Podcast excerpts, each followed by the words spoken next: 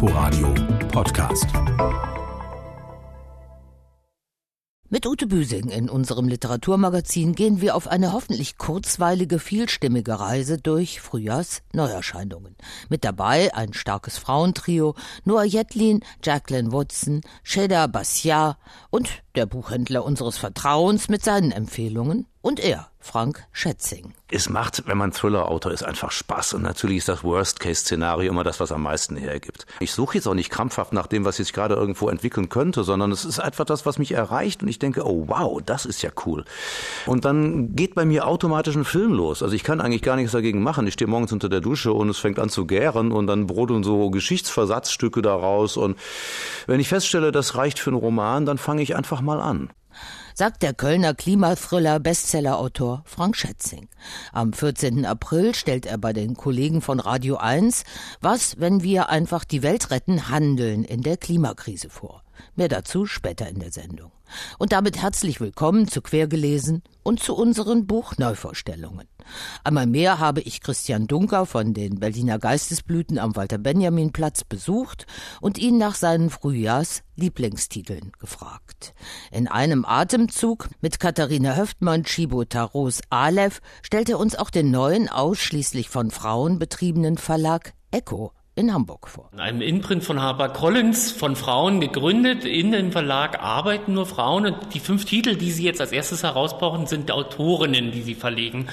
Das ist einmal eine Erinnerung. Joyce Carol Oates hat Blond ja damals über Marilyn Monroe geschrieben. Dieser Verlag hat sich jetzt diesen Roman nochmal vorgenommen. Und ansonsten sind es wirklich nur neue, ob das Bianca Navrat ist mit ihrem Gurkenglas, die Meg Manson, die Ketu, die viele vielleicht schon kennen, die Finnen und Katharina Höftmann-Schibotaro. Sie hat eine Ostvita. Sie ist dann nach Berlin gezogen, lebt jetzt in Israel und erzählt eine deutsch-israelische Geschichte, die einerseits einen deutschen Familienstrang hat und einen israelischen. Im Deutschen geht es rund um Maya. Sie ist in Berlin zur Welt gekommen, in dem Moment, als ihre Tante über die Friedrichstraße in den Westen flüchten wollte. Zeitgleich lernen wir Eitan kennen. Die Großmutter hat den Holocaust überlebt und irgendwann überlappen sich diese beiden Viten. Mir hat dieser Roman wegen seiner immer wieder vorhandenen Gleichzeitigkeit so gut gefallen. Wie kann das sein, dass sich, obwohl Menschen ganz weit voneinander entfernt leben, Gemeinsamkeiten haben? Aleph von Katharina Höftmann, Chibo Tarot, ist im neu gegründeten Hamburger Echo Verlag erschienen, der sich in diesem Frühjahr erstmals zu Wort meldet. Ein bisschen passt auch der neue Roman der israelischen Bestsellerautorin Noah Jetlin Leute wie wir zu Aleph. Denn die in Tel Aviv lebende Schriftstellerin hat einen ebenso genauen, unbestechlichen Blick auf unseren Alltag und typische zeitgenössische Widrigkeiten. In Stockholm untersuchte sie ein Verpflichtungs Verpflichtungssyndrom, das als Fernsehserie Unter Freunden stirbt man nicht gerade im März bei Vox ausgestrahlt wurde, unter anderem mit Iris Berben, Heiner Lauterbach und Adele Neuhauser. Jetzt wirft sie mit Leute wie wir einen prüfenden Blick auf neue nachbarschaftliche Verhältnisse in Zeiten fortschreitender Gentrifizierung. Auf leisen Pfoten umkreist Noah Jetlin eine junge Familie aus Tel Aviv. Der überhitzte Immobilienmarkt hat Osnat und Dror mit ihren beiden Töchtern in ein noch nicht so erschlossenes Viertel getrieben. Doch dem Glück im neuen Heim stehen komische Nachbarn mit Kampfhunden entgegen. Und auch die eigene Ehe hat Schieflage. Dror sagte, klar. Die Frage ist nur, ob wir irgendwo hinziehen wollen, wo wir die geleckten Schnösel aus dem Norden sind, die sich breit machen. Ob wir irgendwo wohnen wollen, wo uns alle hassen. Und Osnat sagte, niemand hasst uns, er kennt uns ja nicht mal. Aber du erwartest von ihm, dass er überglücklich ist, weil wir neben ihm einziehen. Detailreich schildert Jetlin die ersten Monate des Einzugs. Den alltäglichsten Verrichtungen unterliegt etwas Unheimliches. Vor allem Osnert, aus deren Perspektive dieser meisterhafte psychologische Thriller erzählt ist, wittert überall Missgunst, Übergriffe, Verschwörung. Hier aber stand das Arbeitszimmer noch voller Umzugskartons und das neue Haus hatte den Boden der alten Gewohnheiten ins Wanken gebracht. Schon ließ Dror seine Frauen im Stich, war nachlässig. Tatsächlich muss die Kleinfamilie aus der einst begüterten liberalen Mittelschicht lernen, dass ihre neuen Nachbarn nicht Leute wie wir sind. Doch bei genauerer Betrachtung erweisen sie sich als gar nicht so prollig, unsympathisch oder gar kriminell, wie es die eigenen Vorurteile wollen. Bald haben Osnat und Dror selbst einen Kampfhund, ein Geschenk neuer Nachbarn, das sie nicht ablehnen können. Du bist ein echter Revoluzer geworden. Du kämpfst für die Rechte der Working Class. Schon verstanden. Und Rohr sagte, worüber redest du überhaupt? Und Osnat sagte darüber, dass du Pony wie einen Tatterkreis umsorgt hast. Keine zwei Wochen war er hier und du hast ihn zum Impfen geschleppt, hast ihn registrieren lassen, hast ihm eine Steuermarke besorgt und was weiß ich nicht alles. Es geht um Gentrifizierung, also die Aufwertung angestammter ärmerer Viertel durch Zugezogene wie Osnat und Dror. Es geht aber auch um die festgefügten Welt- und Menschenbilder der bürgerlichen Mittelschicht, die mit Abwertung anderer Lebensmodelle und unterschwelligem Rassismus aufgeladen sind. Am Ende lernen alle was dazu. Neue Annäherungen scheinen möglich. Das ist tröstlich und macht Leute wie wir zum zeitgenössischen Lehrstück weit über die Grenzen von Tel Aviv hinaus. Leute wie wir ist in der Übersetzung von Markus Lemke bei Kein und Aber erschienen. Durchaus wieder filmreif, finde ich. Sie hat als einfühlsame Kinder- und Jugendbuchautorin begonnen und mit Ein anderes Brooklyn vor drei Jahren ihren ersten Erwachsenenroman geschrieben, Jacqueline Woodson. Aber eigentlich schreibt die preisgekrönte Afroamerikanerin, die selbst im New Yorker Stadtviertel Brooklyn lebt, für alle Altersgruppen. So auch in Alles glänzt.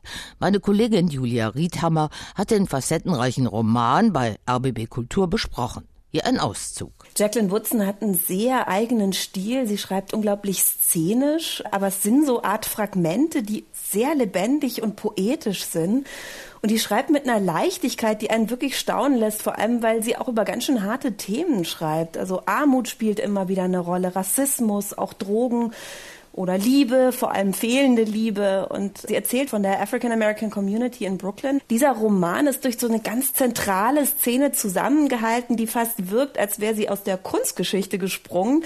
Eine junge Frau geht eine Treppe runter und Duchamp hat das gemalt und auch Gerhard Richter, da waren es zwar jeweils Akte und aber hier diese Melodie, die die Treppe runter schreitet, die betritt ihr Fest, ihren 16. Geburtstag und trägt ein weißes Kleid. Das ist so eine Art Jugendweihe und ihre Mutter, ihr Vater und die Großeltern und alle Gäste sehen sie eben an und die Leserinnen und Leser lernen dann die jeweilige Geschichte dieser Personen kennen, die da gucken. Jacqueline Woodson, Alles glänzt, ist in der Übersetzung von Yvonne Icklinger bei Piper erschienen. Unbedingt lesenswert in der Tradition von Toni Morrison. Kurz und schmerzlos Trennungsroman heißt die nächste Frühjahrsempfehlung des Buchhändlers unseres Vertrauens, Christian Dunker. Darin erspürt auch Anna Brüggemann sensibel feinste Haarrisse in Beziehungen. Die beiden, um die es geht, sind Eva und Thomas. Sie sind Anfang 30. Sie war einige Zeit im Ausland. Er soll sie vom Flughafen abholen. Auf dem Weg zum Flughafen hat er sich verspätet, weil er ins Nachdenken kam. Jetzt ist man acht Jahre zusammen. Die Familie drängt im Hintergrund. Freunde fragen, warum habt ihr denn nicht, warum habt ihr noch nicht geheiratet? Warum habt ihr noch keine Kinder? Aber die innere Uhr, die tickt für jeden anders. Und für die beiden und in dem Fall für Thomas, der nicht viel redet, tickt die Uhr insofern anders, als dass er sagt, ich komme jetzt noch aus der Nummer raus. Wir sind jetzt befreundet und wenn wir uns jetzt trennen, dann bleiben wir vielleicht uns ein Leben lang erhalten. Vielleicht denkt Eva ja auch schon ganz gleich. Anna Brüggemann, Trennungsroman, ist bei Ulstein erschienen. Weiter mit Frank Schätzing und seinem neuen Buch Was, wenn wir einfach die Welt retten handeln in der Klimakrise. Diesmal kein Öko-Thriller, sondern die Beschreibung des Thrillers, in dem wir längst leben der Klimakrise. Deutschland-Premiere feiert das bei Kiepenheuer und Witsch erscheinende Buch am kommenden Mittwoch, dem 14. April ab 19 Uhr, bei unseren Kollegen von Radio 1 hören Sie hier zur Einführung Auszüge eines Gesprächs, das ich 2018 mit Frank Schätzing anlässlich des Erscheinens von Die Tyrannei des Schmetterlings geführt habe. Und der Schwarm war ja der große, auch internationale Durchbruch. Ich denke, es war einfach das richtige Buch zur richtigen Zeit. Ich denke, die Faszination Meer, Ozeane, das Leben in den Ozeanen, das hat nicht nur mich umgetrieben, sondern es treibt sehr, sehr viele Menschen um. Es ist wahrscheinlich auch was Archaisches in uns, dieses Wasser, wo wir alle herkommen. Zum Zweiten war das Thema Umweltverschmutzung, was äh, zu der Zeit eben auch aufkam, Überfischung, Verschmutzung der Ozeane, alles wirkt ja irgendwo in die Sache rein. Also es hat einfach gepasst. Das richtige Buch zur richtigen Zeit, sagt man dann gerne. Aber Sie haben im Schwarm auch ein Stück weit, könnte man sagen, Ihr Hobby, nämlich das Tauchen, in fantastische Literatur umgewandelt und durch die Hintertür mit dem Klimawandel verknüpft. Oder anders gefragt, anders gesagt, Sie kennen und erkunden Ihre Gegenstände. Man muss sattelfest sein. Wenn man über komplexe Dinge schreibt, dann muss man sie so schreiben, dass sie nicht kompliziert werden. Im Vordergrund bei mir steht Unterhaltung. Und nochmal und nochmal und nochmal Unterhaltung ich habe keine Botschaften.